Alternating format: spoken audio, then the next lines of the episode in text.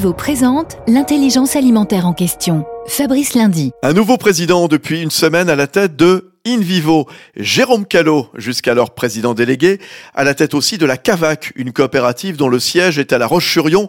Jérôme Callot, félicitations. Bah écoutez, merci. Euh, très très ravi de pouvoir présider un tel groupe tel qu'InVivo, un groupe euh, qui sert les intérêts à la fois des agriculteurs, des coopératives et des consommateurs.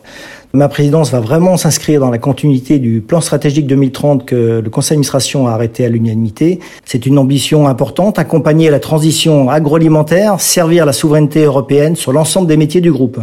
Ah, ça va être une présidence dite euh, collégiale parce qu'elle s'appuiera sur sept vice-présidences, euh, dont quatre qui seront appuyées sur quatre grandes verticales métiers, celles du négoce international, l'agriculture, l'agroalimentaire et le retail. Merci Jérôme Callot, nouveau président donc du groupe InVivo.